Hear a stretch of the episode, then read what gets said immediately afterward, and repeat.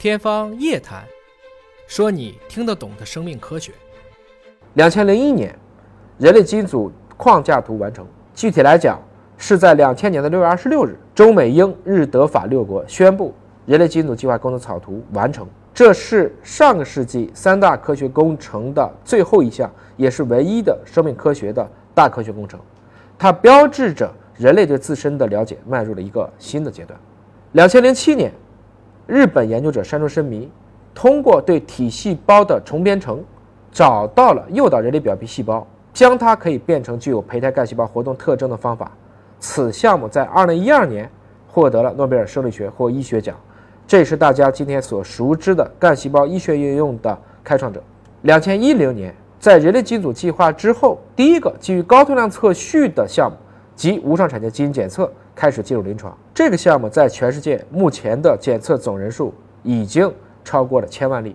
两千一五年，来自于黄军俊团队首次报道了使用 CRISPR 和 Cas9 技术对人体胚胎细胞进行基因编辑，当时用的主要是废弃胚胎，来证明基因编辑的方式是可以在人类胚胎当中行使功能的。两千一六年，首例的三亲婴儿出生。来自于美国新希望生殖医学中心的张晋团队宣布，他们做出了首个细胞核移植的三亲婴儿。具体来讲，实际上是拥有了父母的基因以外，因为母亲的线粒体有问题，所以他们还有一个健康女性所捐赠的线粒体遗传物质，故称三亲宝宝。当然，此消息一经爆出，又引起了巨大的争议。两千一七年，人造子宫对胎阳进行了体外培育。这是来自于费城儿童医院的研究人员，通过非常简单的塑料来做成了一个类似子宫的容器，再通过显微手术将它和太阳的母体相连，确保这些早产的羊羔能够成功的出生并存活。两千一八年，美国科学家通过单细胞测序，分别在模式动物斑马鱼，包括蛙早期胚胎过程中。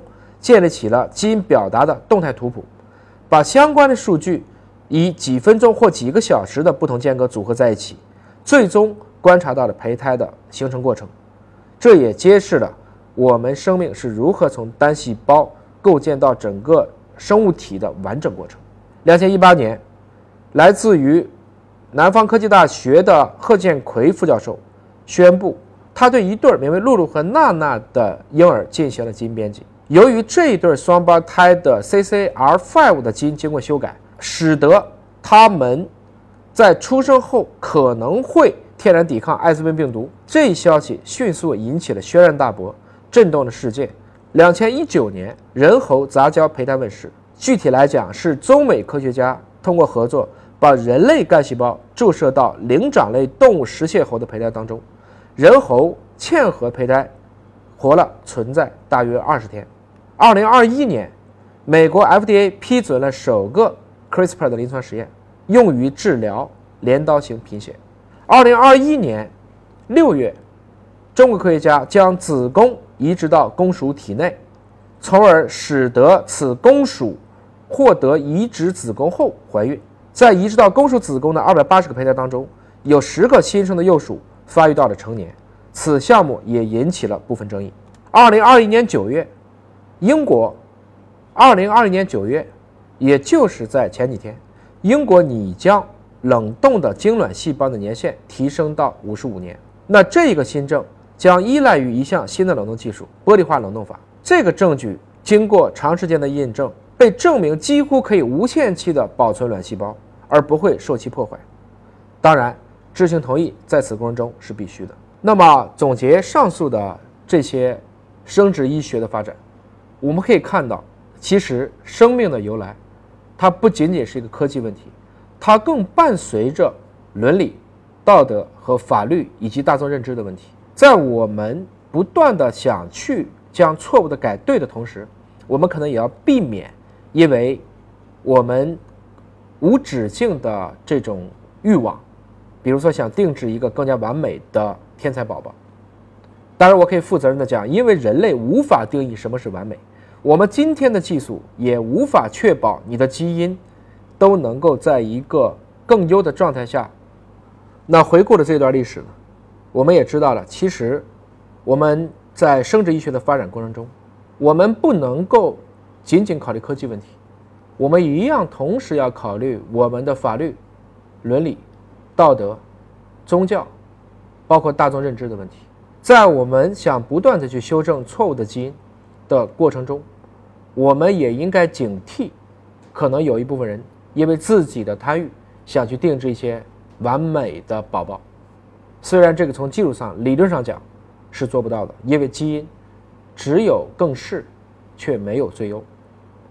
但对于一个正常的备孕夫妻，应该做什么？在婚前和孕前，我们都建议大家可以做一次。携带者筛查，目的是可以有效的去防控隐性单基因遗传病的首次发生。